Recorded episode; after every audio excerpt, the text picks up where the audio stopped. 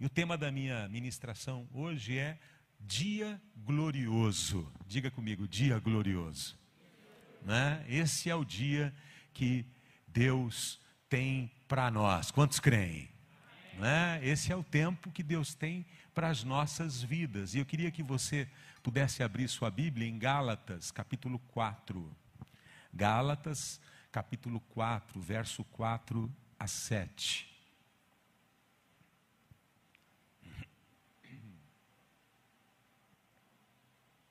Mas, quando chegou a plenitude do tempo, Deus enviou seu filho, nascido de mulher, nascido debaixo da lei, a fim de redimir os que estavam sob a lei, para que recebêssemos a adoção de filhos. Senhor, toma tua palavra, leva-nos para um lugar de revelação nessa noite, fala aos nossos corações, fala ao coração de cada pessoa que está aqui, que está em casa. Ministra, Senhor, é a minha oração no nome de Jesus. Paulo diz aqui que a plenitude do tempo chegou quando Deus enviou seu filho, nascido de mulher, a fim de redimir os que estavam sob a lei, para que recebêssemos a adoção de filhos. Interessante isso. A plenitude dos tempos, que seria o ápice da história, ou o momento mais importante da história, já aconteceu. Que é a vinda de Jesus Cristo a esse planeta. Há dois mil e poucos anos atrás, Jesus vai nascer da Virgem Maria na cidade de Belém.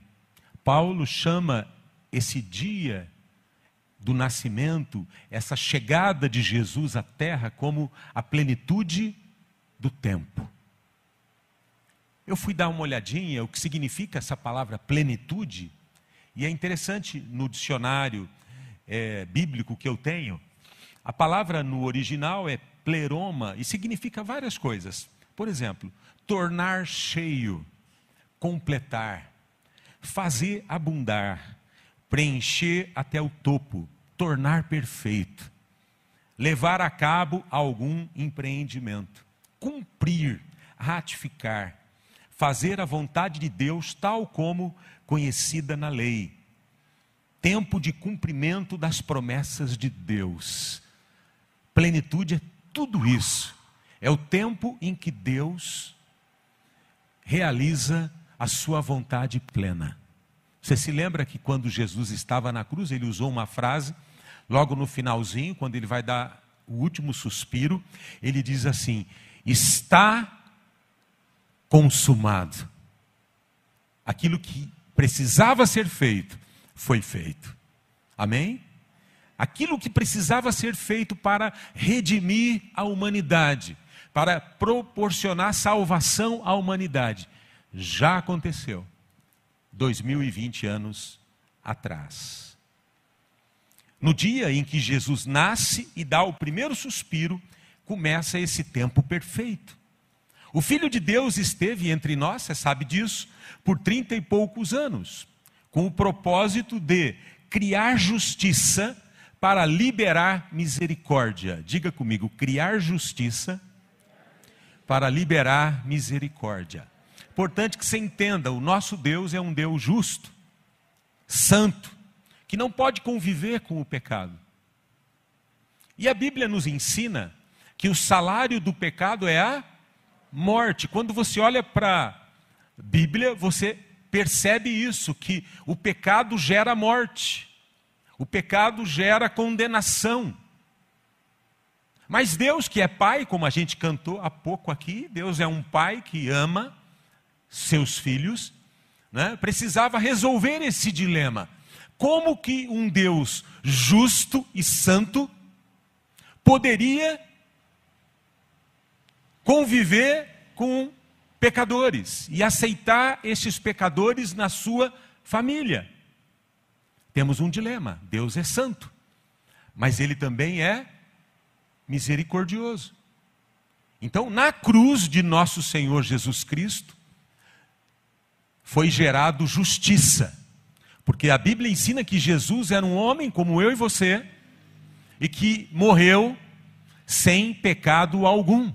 Ele viveu como homem e morreu sem pecado.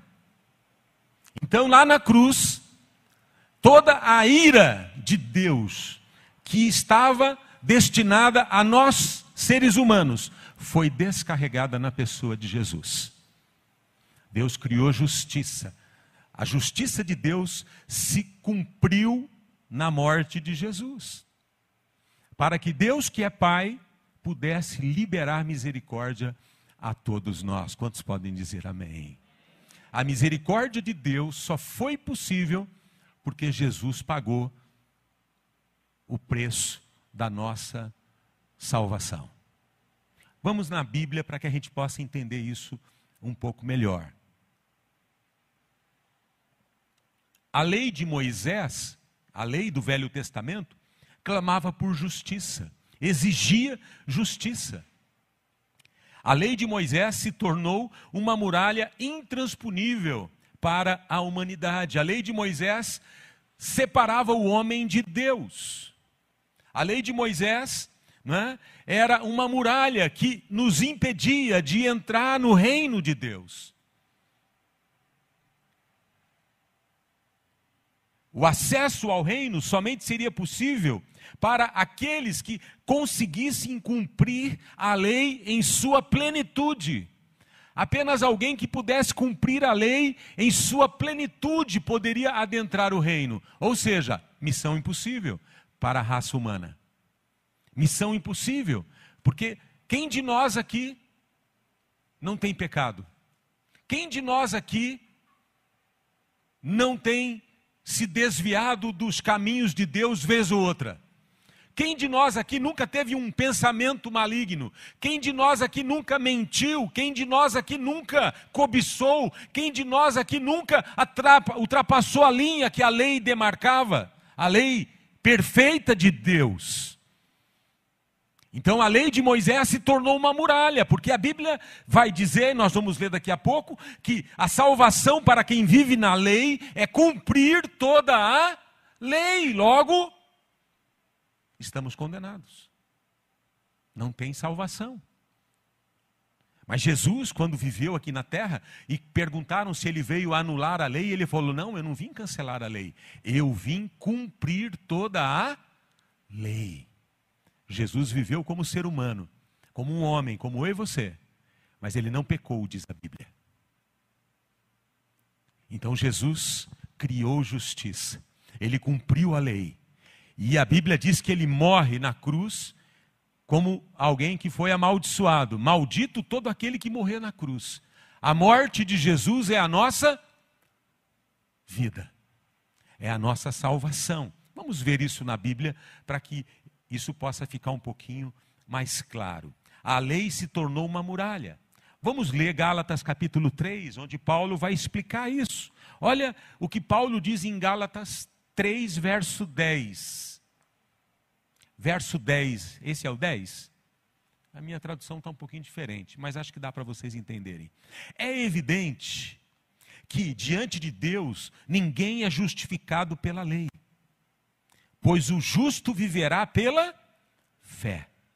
A lei não é baseada na fé.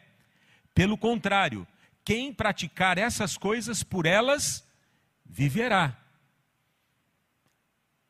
A lei de Moisés oferece salvação para aqueles que praticarem estas coisas. Cristo nos redimiu da maldição da lei, quando se tornou maldição em nosso lugar pois está escrito: Maldito todo aquele que for pendurado num madeiro. A igreja e muitos cristãos nem sempre percebem e desfrutam do que foi conquistado e liberado por Jesus Cristo na plenitude do tempo. Muitos de nós ainda estão esperando a plenitude do tempo, como se essa plenitude, esse dia perfeito, esse dia glorioso, fosse algo apenas lá no futuro no calendário divino. Mas a Bíblia diz que esse dia perfeito, esse dia glorioso, já começou. E que eu e você, em Cristo, já estamos vivendo nele. E o porquê esse entendimento é importante para nós? O fato é que a Bíblia nos mostra que Deus já agiu no passado. A plenitude não virá no futuro, ela já veio na cruz do Calvário. Hoje em Cristo somos mais do que vencedores, diz a Bíblia. Nele, em Cristo, temos perdão e vida. Nele, diz a Bíblia, temos a vida eterna. Presta atenção, temos. O verbo é no presente, não é teremos no futuro. Diga assim: Eu já tenho a vida eterna. Nós precisamos compreender essa verdade. Eu já tenho a vida eterna. Existem coisas incríveis nos aguardando no céu. A Bíblia, lá em Apocalipse, mostra isso, sem dúvida. Mas Jesus nos encoraja a viver o céu aqui na terra. Jesus nos encoraja a lutar pela transformação da terra, em tornar a terra um lugar onde a vontade dele é estabelecida. A oração do Pai Nosso deixa isso claro. Jesus ensinou a gente a orar: venha o teu reino, seja feita a tua vontade na terra como é feita no céu. Será que Jesus mandou a gente orar isso só para a gente preencher o nosso tempo religioso todo dia? Ou será que a minha oração tem poder de trazer o reino? A minha oração tem poder de trazer a vontade de Deus para minha família, para minha cidade, para minha nação? Eu creio que tem poder. A oração de um justo pode muito, a Bíblia diz. Quando a igreja começa a entender o poder da oração, as coisas começam a mudar ao seu redor. Você crê que Prudente pode ser uma bênção? Você crê que a nossa cidade pode ser um lugar diferente nesse país? Uma influência nessa nação? Nós podemos, se nós orarmos, se nós lutarmos. E o Brasil também. A igreja do Senhor precisa se unir. Vamos aprofundar um pouquinho mais isso que eu estou querendo falar para vocês. No calendário divino, pensa num calendário. No calendário divino temos dois grandes dias marcados. O grande e glorioso dia do Senhor que estou falando, e o grande e terrível dia do Senhor. Então nós temos no calendário divino dois dias: o grande e glorioso dia do Senhor, que foi inaugurado na cruz do Calvário. Quando Jesus vem à terra, tem início o grande e glorioso dia do Senhor. E quando diz dia do Senhor, não é um dia, mas é um tempo, o dia do Senhor.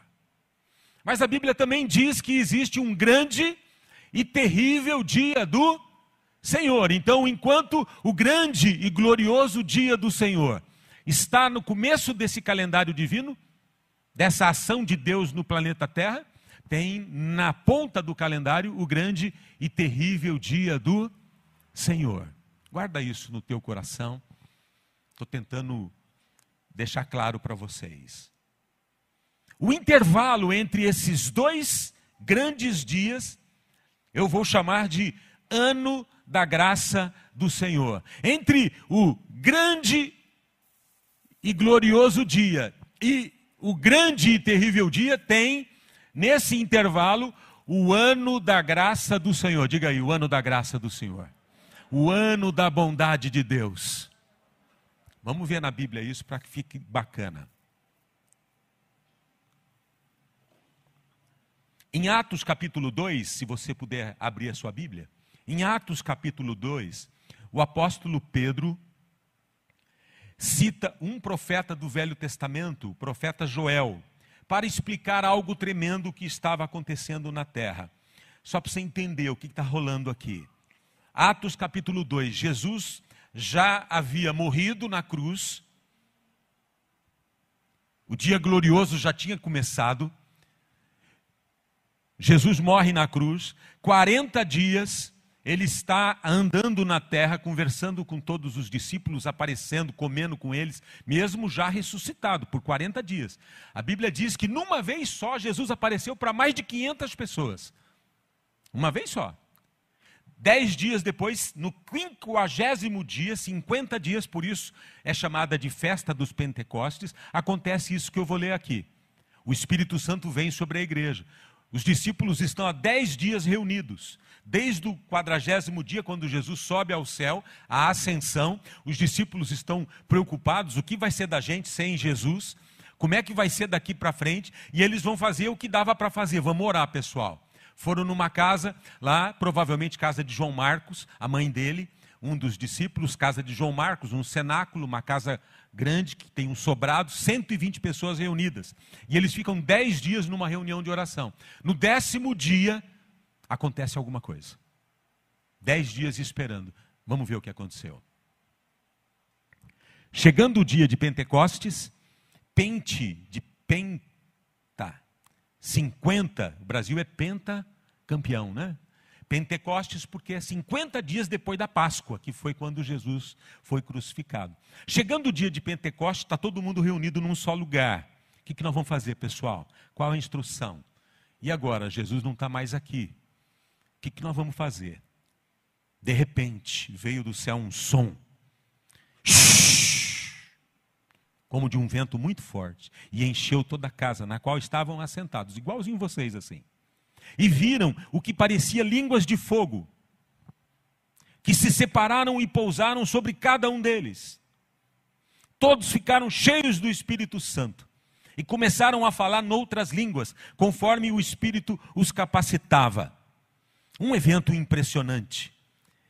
Esses 120 irmãos que estão ali reunidos, eles, eles são tomados pelo Espírito Santo, um derramar poderoso de Deus naquele lugar, e eles ficam tão alegres e tão cheios de, do Espírito, eles começam a cantar, pular, eles começam a fazer uma grande festa, uma festa tão barulhenta, tão estrondosa, que chamaram a polícia, dizendo: essa turma está de fogo, logo cedo.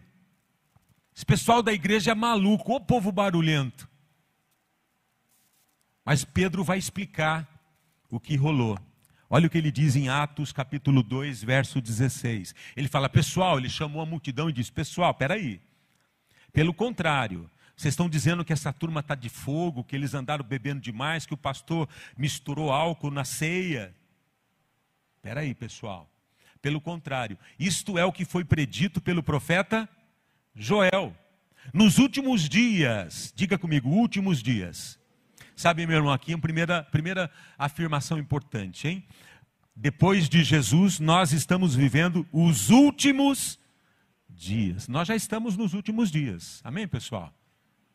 Estamos vivendo os últimos dias. Para Deus, um dia é como mil anos. Para Deus, para nós, passa, tá, passou dois mil anos. Para Deus, passou quanto? Dois dias. E nós estamos aqui. Nossa, está demorando. Nós estamos vivendo os últimos dias. E nós estamos já se aproximando desse aqui, ó. Mas vamos ver o que, que aconteceu aqui, o que, que o Pedro vai explicar. Nos últimos dias, diz Deus, derramarei do meu espírito sobre todos os povos. Seus filhos e suas filhas profetizarão, os jovens terão visões, os velhos terão sonhos. Dorme bastante, tem que sonhar, né? Sobre os meus servos e as minhas servas, derramarei do meu espírito naqueles dias e eles profetizarão. Mostrarei maravilhas em cima no céu e sinais embaixo na terra: sangue, fogo e nuvens de fumaça. O sol se tornará em trevas e a lua em sangue, antes que venha, presta atenção, Pedro que está falando aqui. E o Lucas escreve, o Lucas é quem escreveu o livro de Atos, ele está escrevendo porque ele ouviu do Pedro. Antes que venha o grande e glorioso dia do Senhor. E todo aquele que invocar o nome do Senhor será salvo. Presta atenção. Pedro, ele cita uma profecia de Joel para explicar esse mover, esse derramar do Espírito Santo. Pedro cita uma profecia de Joel do Velho Testamento para explicar esse evento de Jesus e o batismo no Espírito Santo. E ele chama isso de grande e o que? Glorioso, diga comigo, glorioso dia do Senhor. Fala para o seu vizinho, você está vivendo um dia glorioso. É tão importante a gente entender isso. Né? A igreja, às vezes, está vivendo numa dimensão errada. Vamos ver a profecia de Joel e ver o que, que o Pedro mudou? Vamos lá, Joel capítulo 2, verso 28. Vamos ver como Joel descreve aquilo que ele está vendo. Lembre-se, Joel é um profeta, ele está olhando para o futuro, ele está lá no passado, ele está olhando para o futuro. E ele diz isso que ele fala aqui, que Pedro empresta para explicar esse momento aqui. Dá para acompanhar ou não? Vamos ver como é que Joel diz. Joel diz assim: E depois disso, derramarei do meu espírito sobre todos os povos. O Espírito Santo está dando revelação para o Joel, ele está vendo o futuro.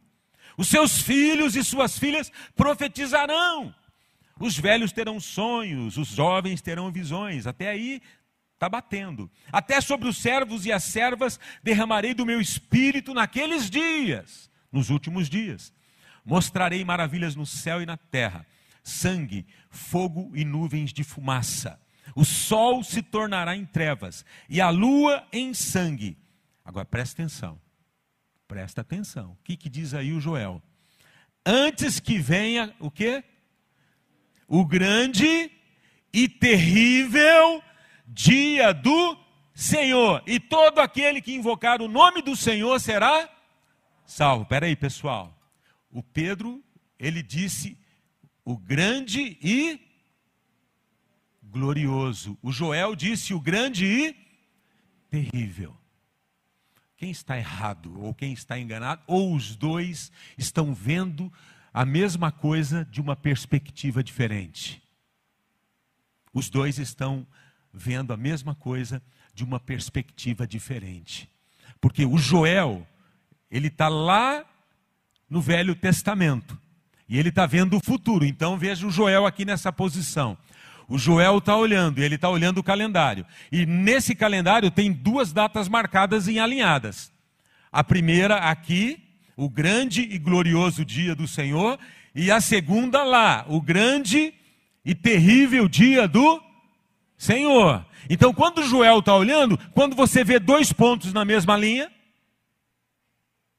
parece que estão juntos, não é assim? Quando você olha e vê dois pontos alinhados, você tem a impressão, desse ponto de vista, que você está vendo as duas coisas acontecendo simultaneamente. Mas Pedro vai reinterpretar a profecia de Joel e vai dizer: pessoal, esse derramado do Espírito Santo está inaugurando o grande e glorioso dia do Senhor. Eu e você, igreja, estamos vivendo o grande e glorioso dia do Senhor. O ano da bondade de Deus. O ano da graça de Deus. Agora, o Joel estava já vendo o grande e terrível. Não é você, não, viu, irmão? O grande e terrível dia do Senhor, que encerra a agenda de Deus no mundo juízo final. Daqui a pouco nós vamos ver o que vai rolar aqui. O juízo final. Vida eterna. Ou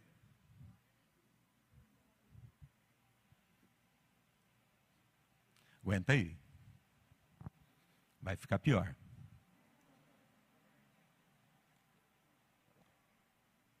Não vai ficar melhor, irmãos. Pedro diz o grande e glorioso dia do Senhor em Atos, enquanto o profeta Joel diz o grande e terrível. Dois eventos na agenda divina alinhados. O profeta está olhando, ele vê e fala grande e terrível. Pedro já reinterpreta grande e glorioso. E eu preciso da sua atenção aqui para a gente poder chegar, caminhar para o final. A primeira vinda de Jesus e o derramar do Espírito inaugura esse que Pedro chama de grande e glorioso dia. Essa é a ênfase do Pedro. Pedro enfatiza essa misericórdia, essa graça, esse favor de Deus. Enquanto a segunda vinda de Jesus, não mais como o Cordeiro de Deus, que tira o pecado do mundo. Porque aqui, no grande e glorioso dia, Jesus veio como o Cordeiro de Deus que tira o pecado do mundo. Por isso que é glorioso, é bondoso, é gracioso.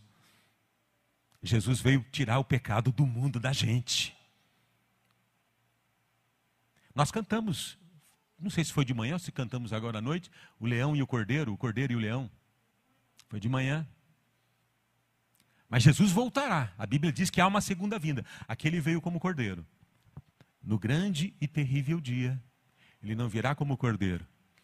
Ele virá como o leão da tribo de Judá. Vamos entender isso. Que isso tem a ver comigo, pastor? Faz algum sentido para a minha vida? Faz e muito. Vai determinar como você vive. Vamos dar só um flash no que vai rolar ali. Quem quer ver? Quem quer entender? Abra aí Apocalipse 20, 11 e 12. Vamos ver o que rola nesse grande e terrível dia do Senhor, esse dia de ajuste de contas. Juízo final, como alguns dizem. João subiu para o céu, foi para o terceiro céu e recebe uma revelação de Deus.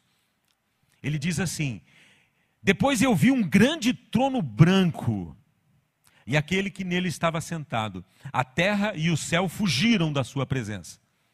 Pensa numa reunião tensa. Até o céu e a terra se esconderam. E não se encontrou lugar para eles. Você já se sentiu desconfortável em algum lugar? Você entrou e falou: Nossa, eu não sou desse lugar. O céu e a terra ficaram desconcertados. Aí João diz assim: Vi também os mortos, um punhado deles, grandes e pequenos, uma turma, de pé, todo mundo de pé, diante do trono.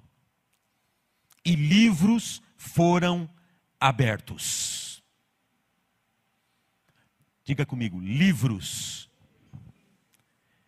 que livros são esses? O que, que está escrito nestes livros, Joel? O que, que você imagina que tem nesses livros? A biblioteca inteira, de A a Z. Tem todo mundo ali. Nós estamos diante de um tribunal. Os mortos vão ser julgados. O que, que tem nesse livro? A vida de cada um deles. Tudo, tudo, desde o começo na vida, está lá registrado. O anjo chama, fulano! Vai lá e pega o livro do letra C. Vamos ver como foi sua vida. Acerto de contas. Você confiou em você mesmo, você tentou ser um bom homem, uma boa mulher, mas olha, tem coisa escrita aqui, hein? Acerto de contas. Aqueles que confiam em si mesmos, aqueles que rejeitaram Jesus, aqueles que estão tentando entrar no céu pela sua própria bondade, pelo seu próprio mérito, vão ter que enfrentar essa biblioteca que vai de A a Z, onde todos os nossos atos estão registrados. Mas eu tenho uma boa notícia para você que aceitou Jesus. Seu nome não está nesses livros. Porque a Bíblia diz que Jesus, quando nos perdoou, Deus se esqueceu de todos os nossos pecados. Nivaldo César Pironde, tudo em branco, porque Deus esqueceu de tudo. Você está tá, porque tem um outro livro ali, né, rolando ali. Eu tô, estou tô olhando o outro livro, eu quero, estou preocupado com o outro. Qual é o outro livro? Livro da vida. Aí o anjo vai lá, letra N. Nivaldo César de Moraes Pironde, nascido em 26 de abril de 1964, em 4 de julho de 1984, na grande cidade de Pirapozinho, entregou a vida para Jesus. Entra no descanso do seu Senhor. Aleluia! Não tem um pecado registrado, não tem uma mentira que eu contei, não tem uma cobiça do meu coração. Tudo foi apagado por causa do Jesus que morreu naquela cruz. É demais da conta. Agora, aqueles que confiam em si, aqueles que estão vivendo pela sua própria bondade, vão ter que encarar esses livros todos aí. Vamos continuar? Outro livro foi aberto o livro da vida. Os mortos foram julgados de acordo com o que tinham feito. segundo o que estava registrado nos livros. Mas nada nosso está registrado nos livros, porque o nosso nome está no livro da vida. Aleluia. Você não enfrenta o juízo final. O juízo final é para todos aqueles que não reconheceram Jesus Cristo como Senhor e Salvador de suas vidas. Meus irmãos, a plenitude do tempo já chegou. Vivemos hoje o grande e glorioso dia do Senhor. Se estamos em Cristo, não devemos viver na expectativa do grande e terrível dia, assustados e temerosos. Tem cristão, tem crente que vive assustado, vive com medo, vive com dúvidas. Não! Você está vivendo nesse tempo aceitável do Senhor. Devemos viver na confiança de que nossos nomes estão registrados no livro da vida e de que nossos pecados foram esquecidos e temos vida abundante em Jesus Cristo. Sabe, tem crente sofrendo. Ah, o pecado que eu fiz, o pecado que eu fiz, Deus, Deus já esqueceu. E você está lembrando. Aceite o perdão de Deus e viva uma nova vida.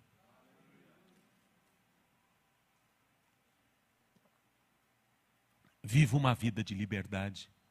Deixe-me reforçar esse ponto. Certa vez Jesus entrou em uma sinagoga, comecinho do seu ministério, e fez a leitura de um texto profético também muito interessante. Abra sua Bíblia em Lucas 4, verso 18. Gabriel leu no começo do culto aqui, Lucas 4. Você não sei se leu Lucas 4 ou Isaías 61. Lucas 4.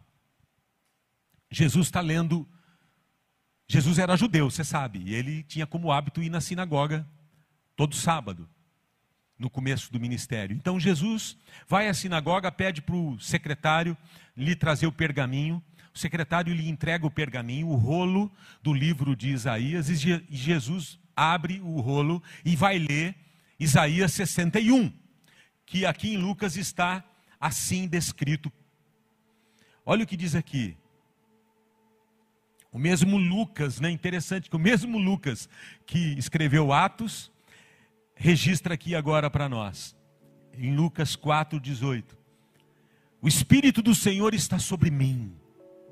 Jesus está falando dele, porque ele me ungiu para pregar boas novas aos pobres. Ele me enviou para proclamar liberdade aos presos e recuperação da vista aos cegos, para libertar os oprimidos e proclamar o ano da graça do Senhor, outra palavra importante para você guardar no teu coração. Nós estamos vivendo os últimos dias. Diga comigo, últimos dias. Agora, nós estamos vivendo o ano da graça do Senhor. Espera aí que vai ficar bom agora. Quando eu volto para o profeta Isaías, vamos ler Isaías, e você vai perceber que assim como Pedro, Lucas, lá em Atos, fez uma pequena mudança, Jesus também omitiu uma parte daquilo que está escrito pelo profeta Isaías. Não que não vai acontecer, não que não vai acontecer, mas que não é hora ainda. Vamos ler Isaías 61. Isaías 61 agora, o profeta. Isaías foi escrito 700 anos antes. Onde está aquela mocinha lá? 700 anos antes. E Isaías viu. O Espírito do soberano Senhor está sobre mim, porque o Senhor ungiu-me para levar boas notícias aos pobres. Ok. Enviou-me para cuidar dos que estão com o coração quebrantado. Ok, está batendo. Anunciar liberdade aos cativos. Ok, é igualzinho. Libertação das trevas aos prisioneiros. Amém. Para proclamar o ano da bondade do Senhor Jesus parou aqui. O ano da graça do Senhor aqui chama o ano da bondade do Senhor. Mas o versículo de Isaías tem mais um evento. E o dia da vingança do nosso Deus. O Isaías, ele vê o ano da bondade do Senhor e ele vê o dia da vingança do nosso Deus. Que dia da vingança é esse? É o dia do juízo final. Que eu acabei de ler Apocalipse com vocês. Agora presta atenção. A vingança não cabe a nós. Nós não temos o ministério de juízo, nós temos o ministério da reconciliação, nós temos o ministério da graça, nós temos o ministério do favor de Deus. E o pior é que às vezes nós estamos vivendo na igreja como se fosse o dia do juízo final, um apontando o dedo para o outro, um querendo medir o outro, quando na verdade nós devíamos estar aqui estendendo a mão para quem sofre ajudando quem está lutando para se tornar uma pessoa melhor. Esse é o ano da graça do Senhor. Assim como Pedro, Jesus igualmente suprime a frase final da profecia. Ele omite o dia da vingança do nosso Deus. Não que esse dia não chegará, mas não é hora ainda. Não é hora ainda.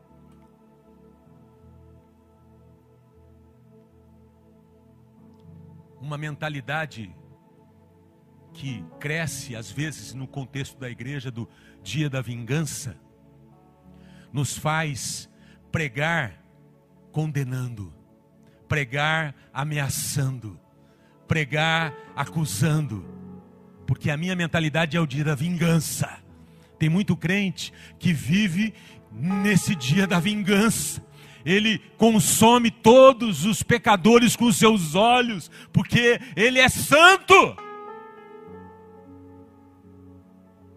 Mas nós não estamos no dia da vingança, a vingança pertence a Deus. Minha é a vingança, diz o Senhor, não é tua, não é minha, não é de nenhum pastor, a vingança é do Senhor. Nós somos chamados para proclamar o ano aceitável do Senhor. Nós somos a igreja que estende a mão e diz: venham, pecadores, porque Deus os ama. Porque Deus tem um plano lindo na sua vida.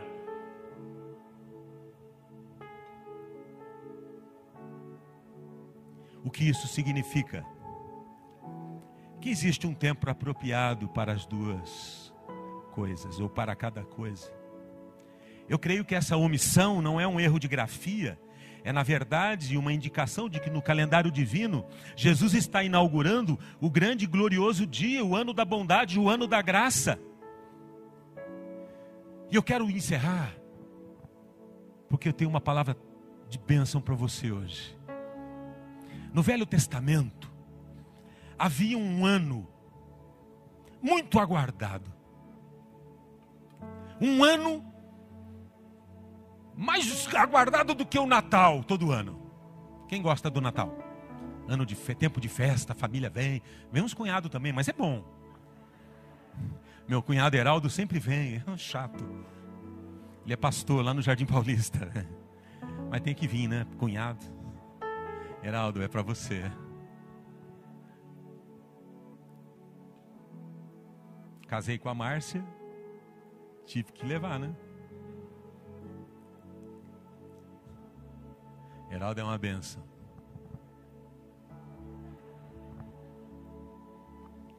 Havia em Israel um dia, um ano que era guardado por todos. Uma festa incrível, Robson. Todo mundo esperava com expectativa, se arrumava, fazia roupa bonita, porque tinha que comemorar. É chamado de ano do jubileu. Comemorado a cada 50 anos. A cada 50 anos tinha que acontecer a festa do jubileu.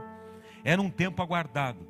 Neste ano incrível que acontecia a cada 50 anos, por exemplo, eu tenho 57. Eu teria vivido só um ano do jubileu, né? O Joel já teria no segundo. Tem uns cabelo branco aí que já estaria no segundo jubileu. Nesse ano espetacular, sabe o que acontecia? o perdão de todas as dívidas era declarado. O Serasa, o SPC, tinha que rasgar todas as dívidas que tinham lá. Seu carnê da Bahia que você está pagando até o final da sua vida era rasgado.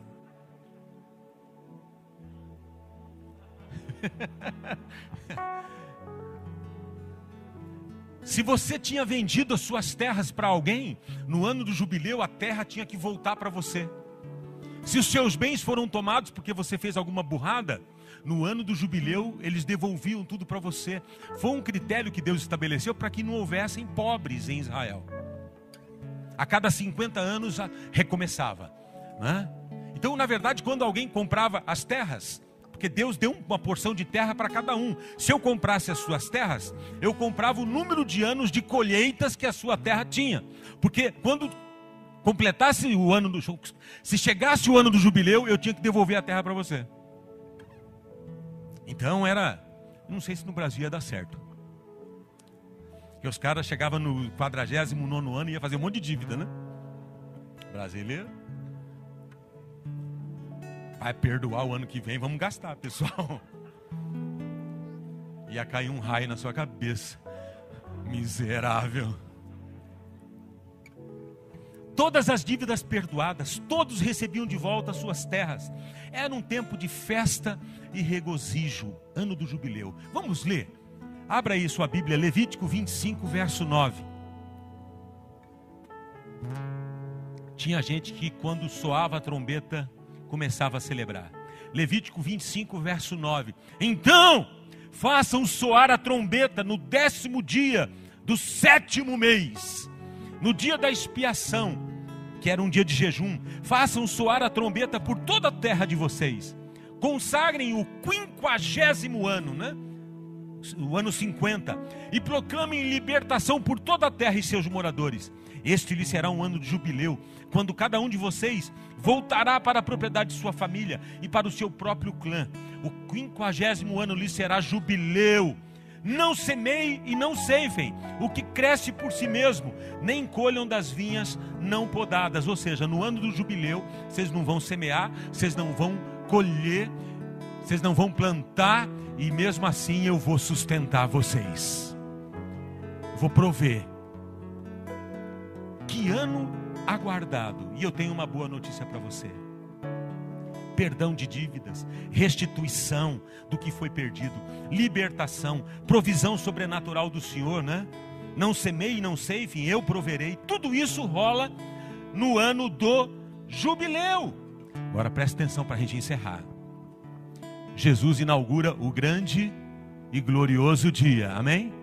Pedro diz que aqui é o grande e glorioso dia. Nós estamos vivendo os últimos dias. Lucas vai dizer que é o ano da graça e da bondade do Senhor.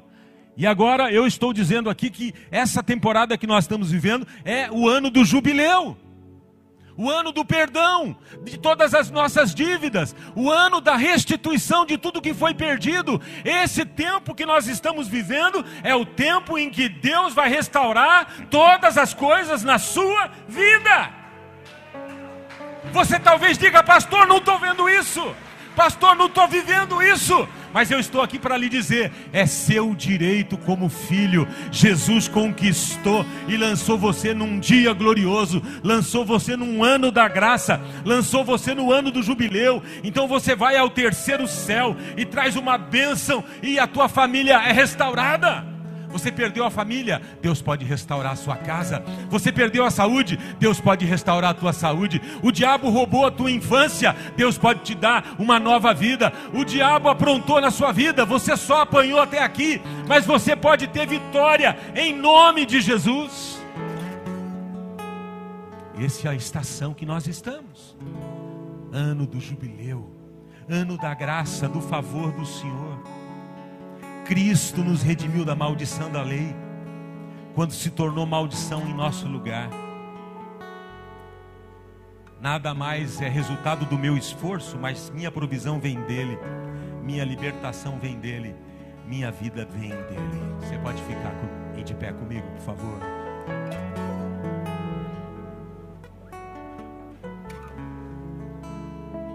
Eu quero fazer algumas declarações sobre você está aqui em casa. Com base nessas verdades que eu estou procurando compartilhar com vocês. Porque quando você entende quem você é e o que Deus liberou, você vai desfrutar de uma vida melhor. Aquela muralha, muralha intransponível da lei, que nos impedia de acessar o reino, foi destruída pela cruz de nosso Senhor Jesus Cristo. A muralha caiu véu se rasgou e agora eu e você temos livre acesso ao terceiro céu, a presença de Deus, a vida de Deus. Joel, o profeta, e Isaías, o profeta, como bons profetas do Velho Testamento, estão mirando no dia do juízo, no dia da vingança. Ok, isso está no calendário também.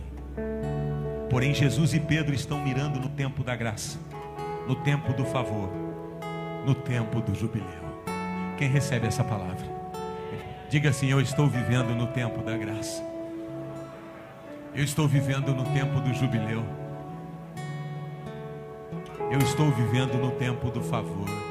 Sabe, meu irmão, quem crê, recebe. Quem não crê, não recebe eu recebo na minha vida o favor de Jesus. Você pode erguer a mão comigo? Diga assim: Eu recebo na minha vida, na minha família, o favor de Jesus. Diga assim comigo: Eu estou cansado de lutar com as minhas forças.